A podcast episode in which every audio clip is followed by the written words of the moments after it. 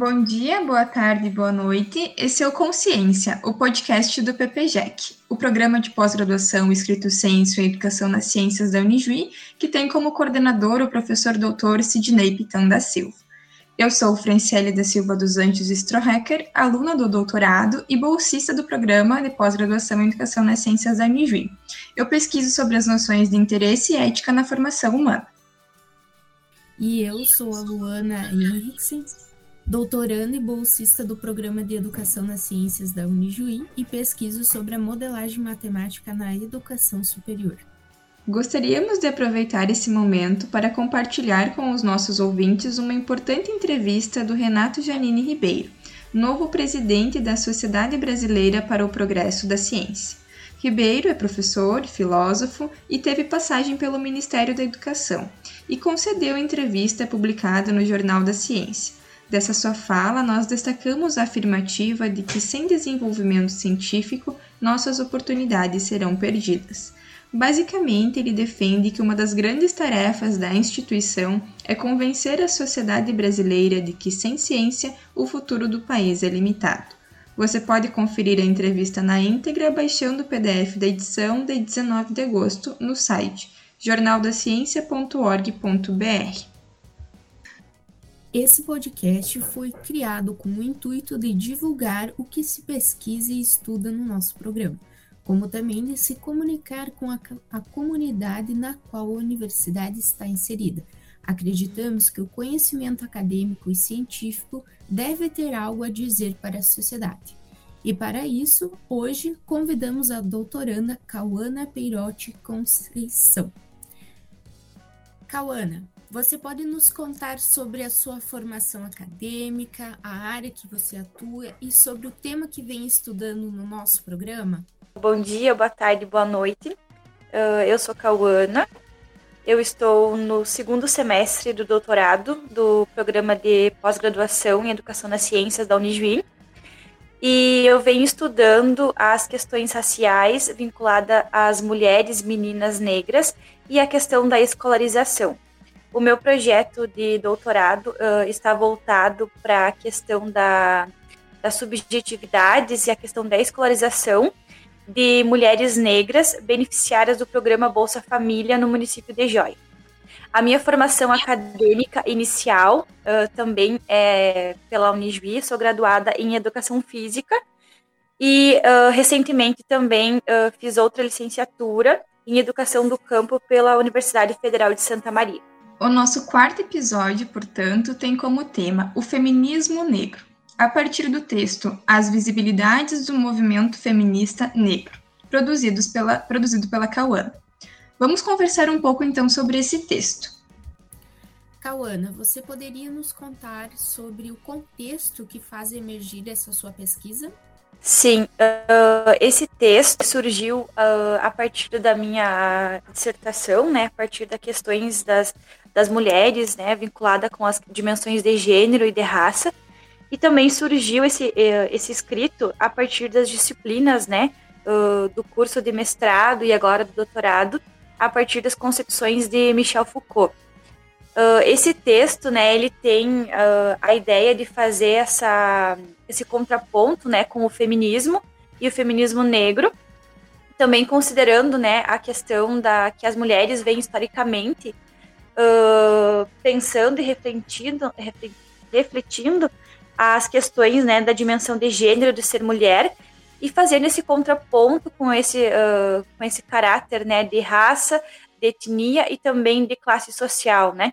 Considerando que ainda há certa invisibilidade dessa mulher, sobretudo dessa mulher uh, negra, né? Então, o feminismo negro ele, ele toma essa dimensão né, mais uh, interseccional uh, vinculando as pautas né, e, as, e as lutas das feministas em si, né?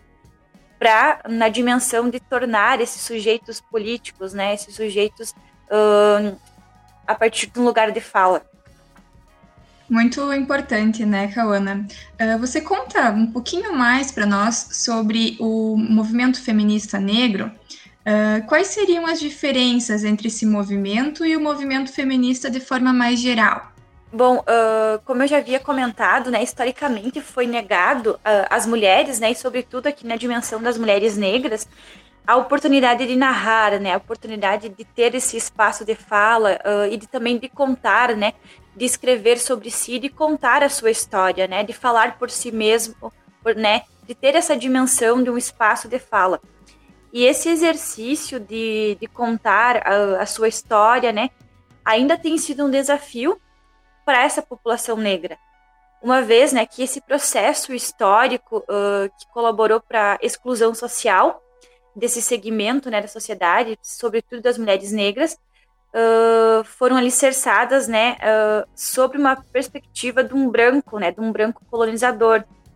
E a partir dessa sociedade machista e também racista, né, foi subalternizado, digamos assim, né, esses sujeitos uh, negros da sociedade, sobretudo aqui na dimensão dessa esfera de, de gênero e de raça, a questão das mulheres negras.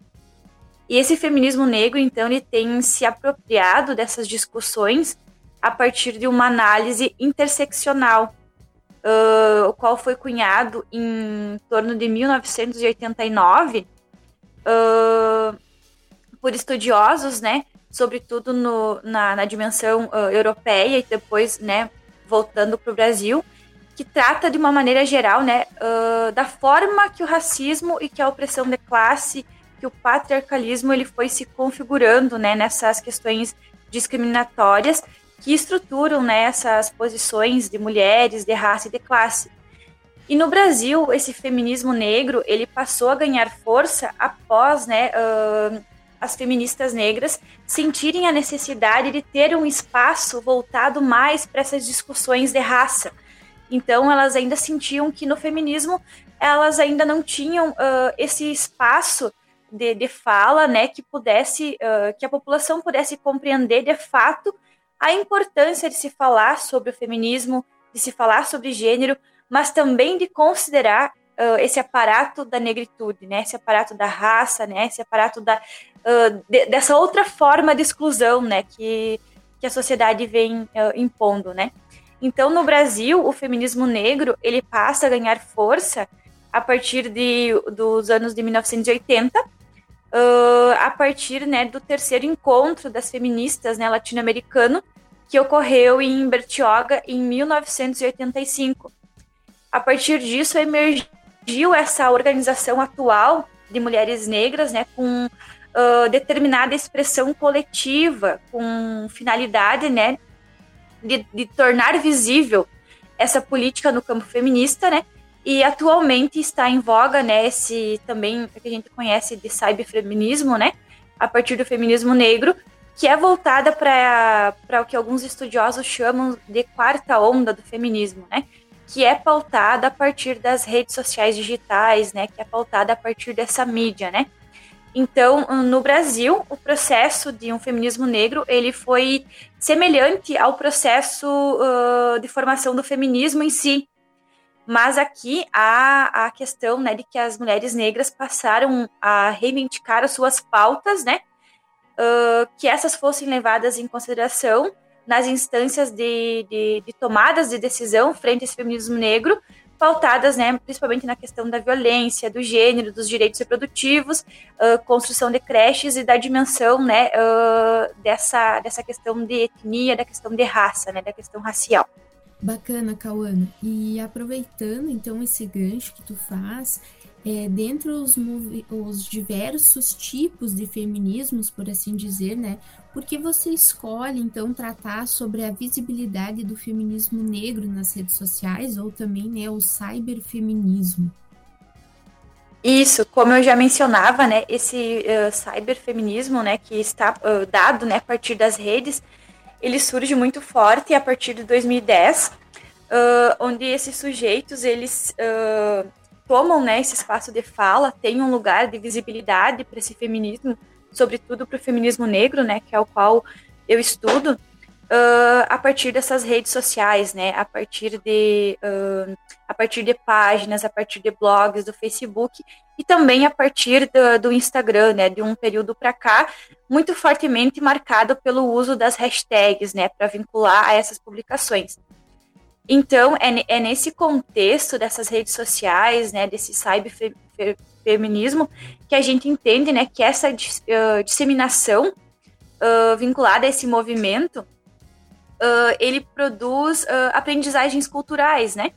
Ele traz aqui uma vontade de verdade, uma vontade de saber, né, uma relação de poder que também envolve né, um conjunto de significados, de representações, uh, de visibilidades, de receptividade e também inúmeros processos né, que vão conduzir a uma certa formação, vão uh, conduzir para uma subjetivação dos sujeitos né, que estão vinculados a essa rede. E essa propagação cultural ela é fundamentada a partir desses uh, movimentos sociais a partir de, de imagens, de esquemas, né, que, re, que refletem essa ação do movimento feminista negro na prática, né? E essa ampliação dessas redes discursivas, dessas formações, esses enunciados, eles se materializam a partir dessas redes uh, sociais digitais por meio de postagens, de publicações, né? por meio desse, desses uh, podcasts, de imagens, de memes, vídeos, enfim, infinitos discursos que possuem aqui uma regularidade discursiva, né, que vão uh, transferindo uma carga digital e uma carga de conhecimento para esses uh, telespectadores, digamos assim, né? Então essas redes elas estão presentes na vida dos sujeitos e são utilizadas de diferentes uh, formas, né? E esse, uh, essa sacada dessa quarta onda do movimento feminista e também no movimento feminista negro, a partir das redes sociais digitais, elas vão tomando uh, força, né, a partir dessas redes, vinculando aqui um instrumento, né, de do que a gente chama de pedagogias uh, culturais educativas.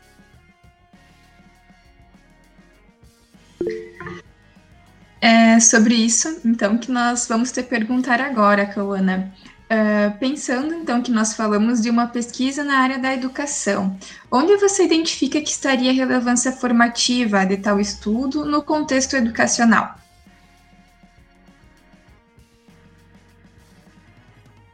Isso, então, ao, uh, ao se referir, né, a essas redes sociais digitais, a esses movimentos né, sociais, uh, ao feminismo, ao feminismo negro, a gente toma essa rede como um, um espaço né, de, de, pedagogias culturais que são autorizadas, então, pelos estudos culturais, né, que aproximam né, a afirmação de que há outros espaços que educam, né, que não é apenas o espaço uh, escolar, uh, né, que detém essa, essa prática educativa, né? Então, há outros espaços uh, uh, que educam, né? E as redes sociais digitais são espaços, né, educacionais.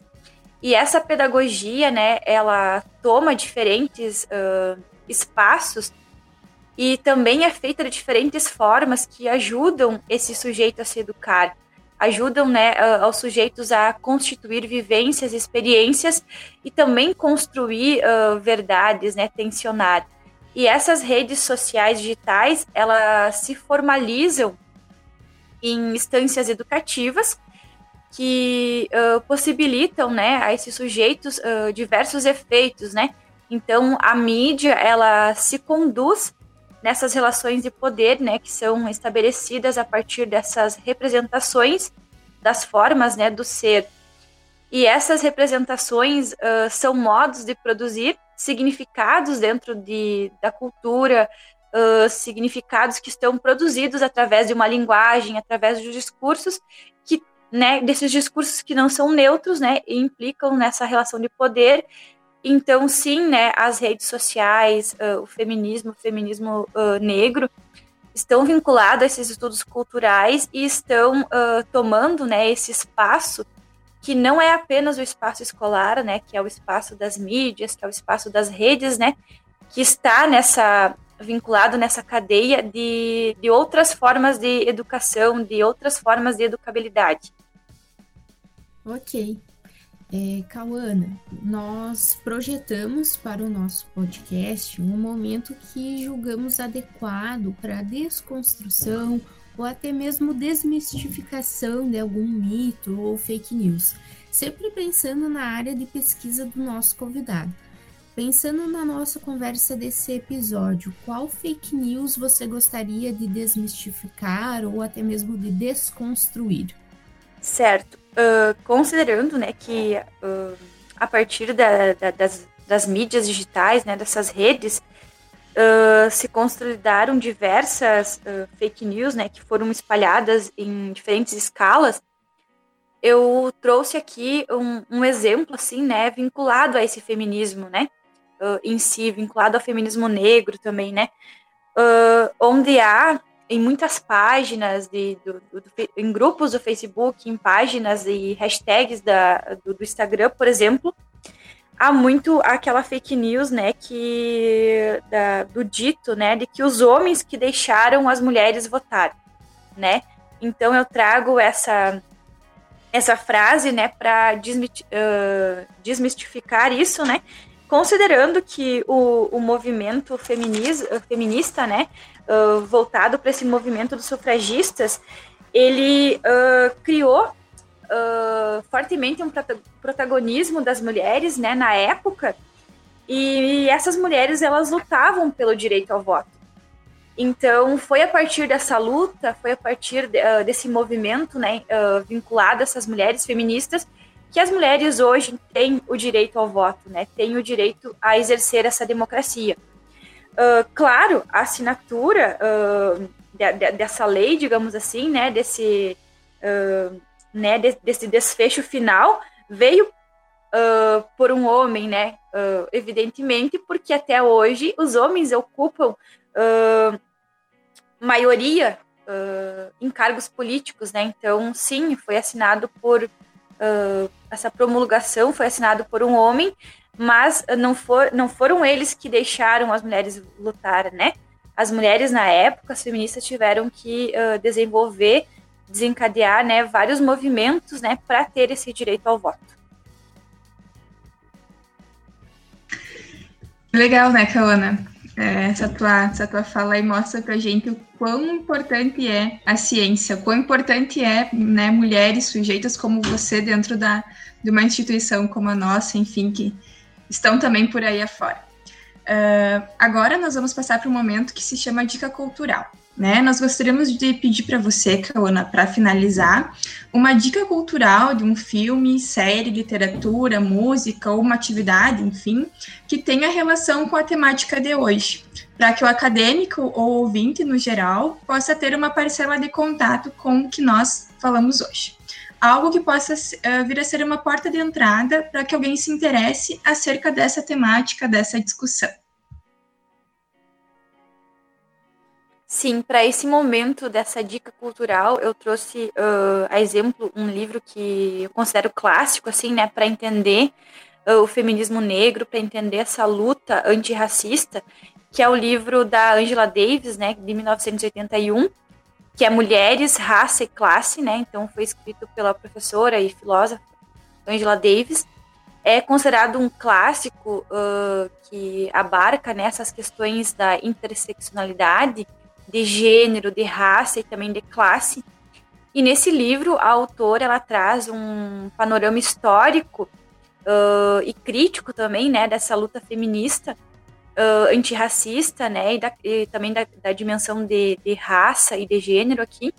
E é considerado assim um, um, um livro bem fundamental para quem quer entender sobre esse feminismo, para quem quer entender sobre a questão de, de gênero, né, pautada por essas lutas feministas, né? Também considerando aqui uma dimensão histórica, né, bem forte nesse livro. Legal, Cauana. É, então, nós gostaríamos de agradecer a presença da doutora Ana Cauana Peirotti Conceição, que hoje conversou conosco sobre as visibilidades do movimento feminista negro. Nos encontramos na próxima semana e no próximo episódio com mais bate-papo sobre as pesquisas do nosso PPGEC. Valeu, muito obrigada.